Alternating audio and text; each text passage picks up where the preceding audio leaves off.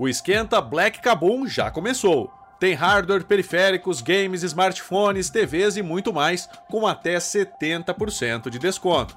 Nessa promoção, que vai até o dia 23 de novembro, você encontra a Smart TV de 48 polegadas da LG, combo do PlayStation 5, que já vem com Spider-Man 2, smartphone Samsung Galaxy S20 FE 5G e mais um monte de produtos que você ainda pode parcelar em até 10 vezes sem juros no cartão. Então seja ninja e corra para aproveitar.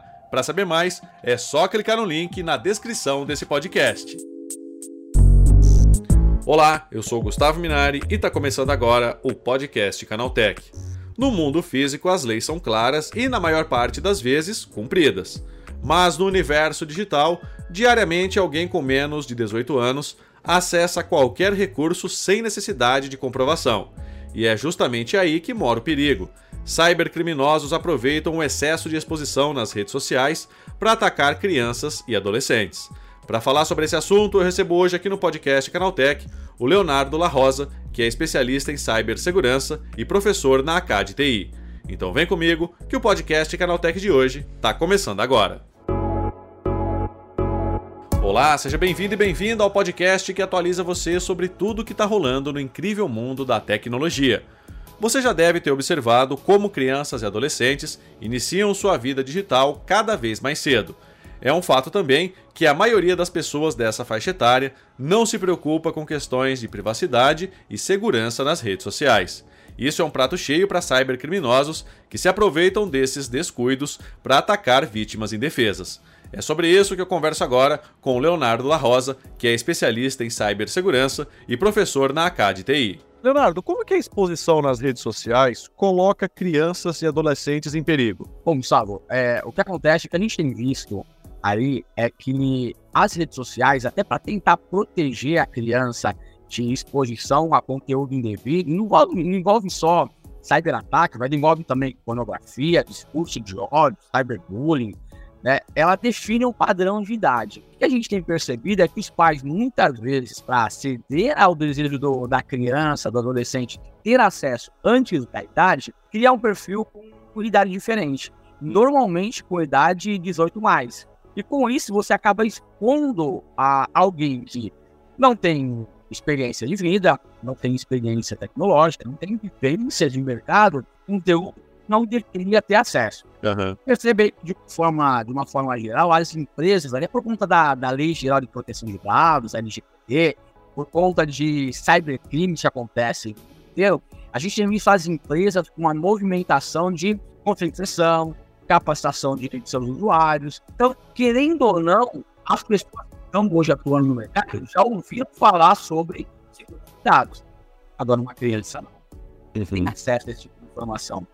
Não, e é impressionante, né? Porque essa vida digital, ela está começando cada vez mais cedo, né, Leonardo? É isso mesmo. Eu tenho três filhos. E filho de peixe, peixinho é. Eu trabalho já com cibersegurança, trabalho com tecnologia há muito tempo.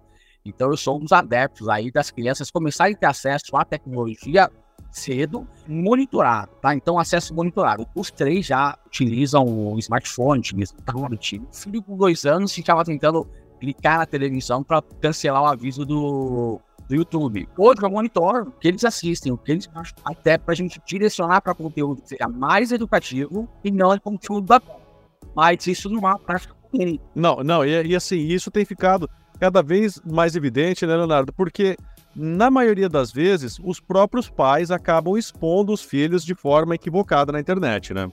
Exatamente. O que acontece é que a gente vê aí, por conta da correria do dia a dia, a gente percebe aí que os pais, eles acabam, o pai fazendo trabalho no dia inteiro, a mãe também fazendo dupla jornada. Então, quando eles chegam em casa cansados, né, tem que trabalhar, fazer limpeza em casa, arrumar as coisas dentro de casa, fazer janta. Então, é, é mais fácil para os pais deixarem as crianças acessando uma tela de, de celular, do smartphone, porque as crianças ficam mais calmas quando estão no celular. E com isso, eles ficam mais tempo acessando a, a, tela do computador, que é o momento que os pais conseguem descansar. Isso ainda se agrava quando a gente leva em consideração a questão de segurança. Né? Veja o seguinte: é, no passado, né, a pessoal que nasceu na década de 80, né, década de 90, ainda tinham a questão de segurança de poder brincar na frente de casa, brincar calçada, tal. Hoje, com problemas de segurança, as pessoas estão cada vez mais dentro de casa. Então os filhos não têm como brincar. Nem todo mundo mora em apartamento, tem um condomínio que você pode brincar no parque, fazer alguma coisa fora na, na área externa. Então as crianças acabam ficando dentro do, das casas, ou mesmo dentro dos apartamentos, e não conseguem, não, não tem diversão. O lazer acabou se tornando aí a tela do computador, a tela do celular. Então, jogos eletrônicos, ou mesmo vídeos que ficam assistindo, ou mesmo é, redes sociais, que é a questão que a gente já mencionou anteriormente, né? As crianças, mesmo sem idade, pedem para os pais, e os pais, para terem um pouco de sossego, um pouco de descanso, deixam o filho acessar conteúdo na internet sem nenhum tipo de monitoração, nenhum tipo de supervisão. E é verdade, né, Leonardo? Agora diz uma coisa: os pais também, é, muitas vezes a gente vê que acabam colocando fotos indevidas dos próprios filhos, né? Às vezes sem querer nas redes sociais. Isso também é muito perigoso hoje em dia, né? Perfeito. A preocupação é excelente. Veja que a gente vive num, num momento, esse momento pós-pandemia, né, pós-isolamento social, onde as pessoas ficaram muito expostas, muito isso, muito isoladas, né, não expostas, e agora buscam essa exposição. Então todo mundo quer virar um influenciador digital, todo mundo quer ter o máximo de amigos digitais. A gente acabou se distanciando fisicamente das pessoas e a gente acaba se conectando muito mais digitalmente. Então todo mundo quer se conectar com todo mundo. Mais seguidores você tiver, mais importante você é, mais descolado você é. E com isso, a gente acaba trazendo um outro problema. A gente acaba, nessa necessidade nossa de exposição, a gente acaba deixando o nosso perfil um pouco mais aberto. E a gente acaba adicionando pessoas que a gente não conhece, porque a, a máxima hoje é quanto mais seguidores, melhor. Com isso, você tem muito mais seguidores que não te conhecem, não fazem parte da, da, do seu círculo de amizade, seu círculo de a, familiares, e você acaba seguindo sua vida normal. Bota foto de crianças na praia, bota foto de, de momentos íntimos com família, um jantar, uma criança brincando, né? Às vezes crianças, quando é foto de família, você tá com seu filho na praia, você bate foto da, da sua filha de biquíni, seu filho de sunga. Você não, o seu objetivo é compartilhar aquilo com seus parentes, com seus amigos próximos. Você muitas vezes não tem a noção da quantidade de exposição que você tem por ter uma rede com muitas pessoas que não te conhecem. Nesse caso, eu costumo falar com os nossos alunos que a recomendação é: não tem problema você ter um perfil que é um perfil aberto, um perfil público.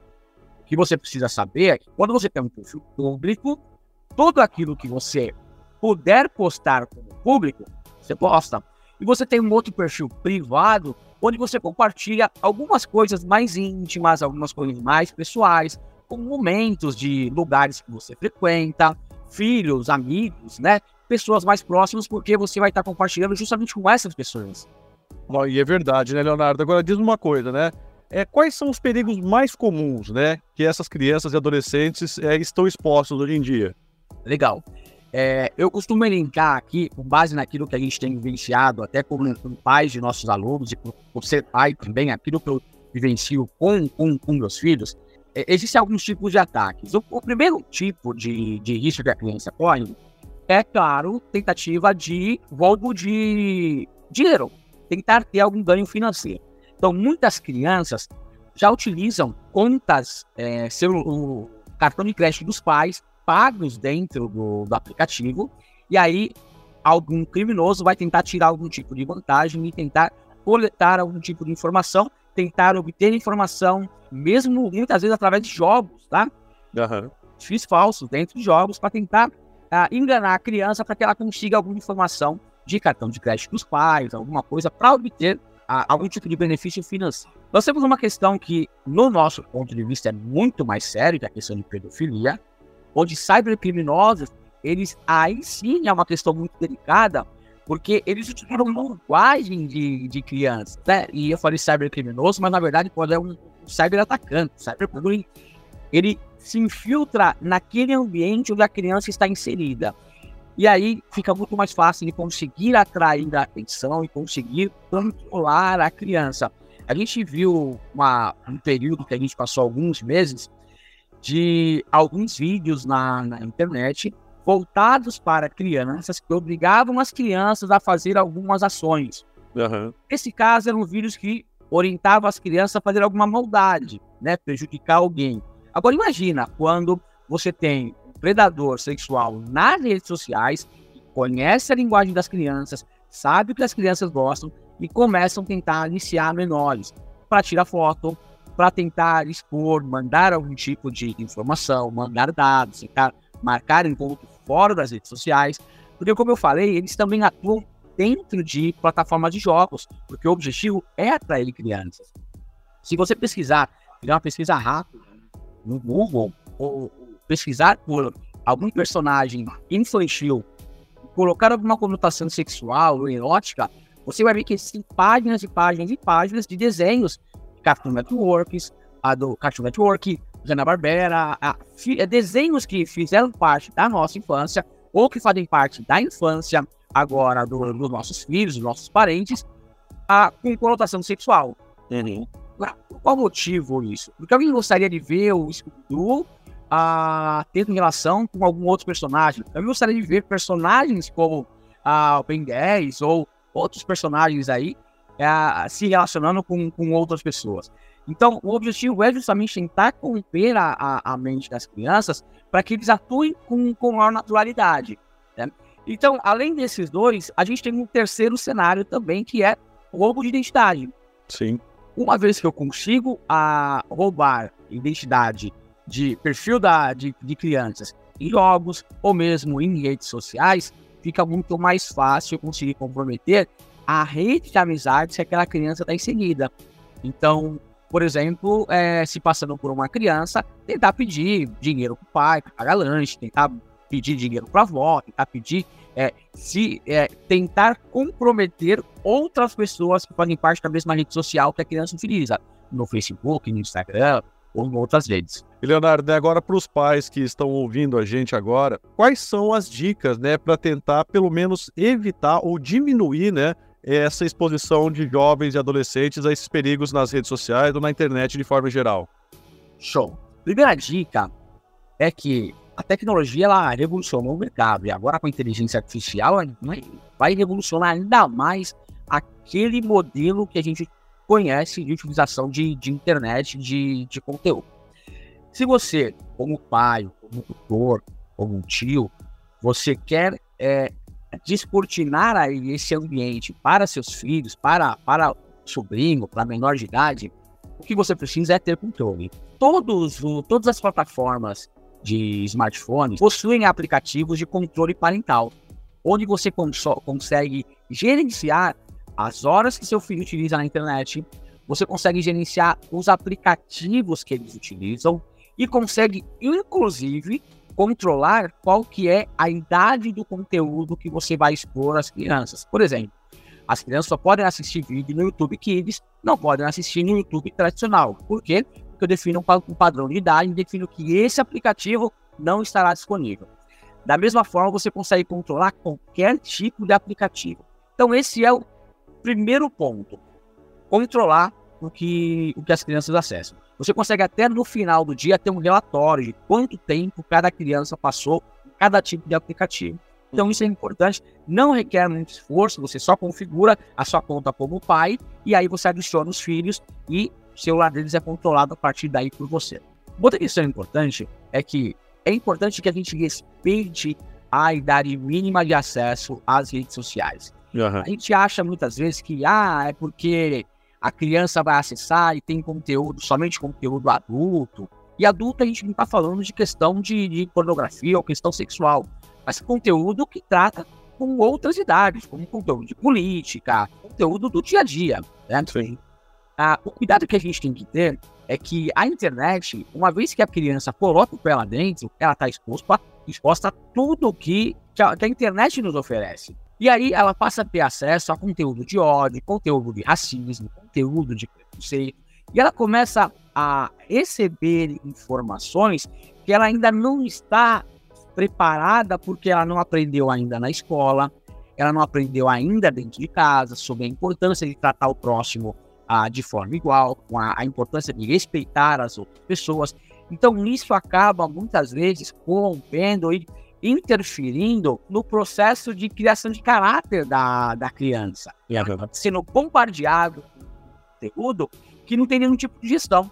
Então, veja, na escola, claro que é, existem as exceções, mas na escola, quando o seu filho está na escola, por mais que tenham ah, turmas de idades diferentes, o conteúdo que será apresentado dentro de sala de aula é um conteúdo voltado para a capacidade cognitiva daquela criança. Uhum. A linguagem que ele consegue entender, a gente consegue controlar de forma melhor, inclusive dentro de casa também. Agora, quando você sai para a internet, você não tem controle de nada. Tudo aquilo que é falado, a criança está recebendo informação. Né? E, e, isso complica bastante no, no, processo de criação de toda a estrutura de, de caráter, de conhecimento da, da criança. Leonardo, é isso. Obrigado pela tua participação e pelas suas dicas. E um bom dia para você, hein?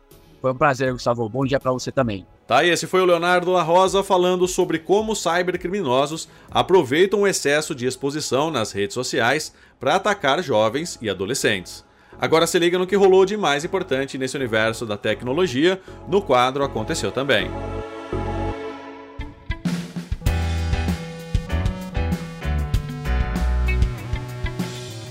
Chegou a hora de ficar antenado nos principais assuntos do dia para quem curte inovação e tecnologia. Após notícias terem apontado para um vazamento de dados de usuários da Samsung no Reino Unido, a marca deu as primeiras declarações oficiais em relação ao caso. Por meio de uma notificação, a empresa alertou alguns consumidores sobre a situação em geral, o vazamento afetou pessoas que possuem contas na loja da Samsung no Reino Unido, que tenham feito compras entre as datas de 1 de julho de 2019 e 30 de junho de 2020. A mensagem indica que os dados afetados podem incluir nomes, números de telefone, endereços físicos e endereços de e-mail. Contudo, a Samsung fez questão de ressaltar que o vazamento não entregou dados como senhas e informações financeiras o que empresas como a Lime, a Grow, a Yellow e até mesmo a Uber têm em comum com a Wish, a startup de origem russa que acabou de desembarcar aqui no Brasil. O sonho de popularizar o uso de um meio de transporte rápido, limpo e que ajudaria a diminuir o trânsito no país, os patinetes elétricos compartilhados. A partir de 2024, a ideia é não ficar exclusivamente na região sul e também expandir a opção de mobilidade urbana para grandes centros como São Paulo e Rio de Janeiro, certamente duas das cidades que mais sofrem com o trânsito urbano pesado. O Instagram anunciou uma série de novos recursos para a edição de conteúdo para o feed, Reels e Stories. A ferramenta de vídeos curtos foi a mais beneficiada nesse caso, com novos comandos para editar um clipe individual, botão para desfazer ações e acesso a uma galeria de clipes de áudio em alta. Outra grande novidade é a chegada de novos filtros para fotos. O Google Fotos anunciou a liberação do PhotoStacks, recurso que reúne imagens similares em uma miniatura dentro da biblioteca. A novidade já começou a ser distribuída nos apps para Android e iOS. O recurso chegou no começo da semana para os donos do Pixel 8 e agora é disponibilizado para todo o público. A atualização do aplicativo é lançada de forma gradual e pode demorar um pouco para aparecer para todas as pessoas. Novos estudos estão focando na fabricação de seios biônicos, novas próteses que poderão desenvolver a sensação de toque a sobreviventes de câncer de mama que tiveram que passar por mastectomias e cirurgias reconstrutivas do peito. A ideia é implantar sensores de pressão artificiais sob a pele do seio reconstruído, que, quando estimulados, mandariam sinais a eletrodos posicionados abaixo dos braços, que estimulariam nervos intercostais que passam entre as costelas. Esses nervos mandariam sinais ao cérebro, que finalmente seriam interpretados como toque. Tá aí, com essas notícias, o nosso podcast Canaltech de hoje vai chegando ao fim. Lembre-se de seguir a gente e deixar uma avaliação no seu aplicativo de podcast preferido. É sempre bom lembrar que os dias de publicação do programa são de terça a sábado com um episódio novo às 7 da manhã para acompanhar o seu café.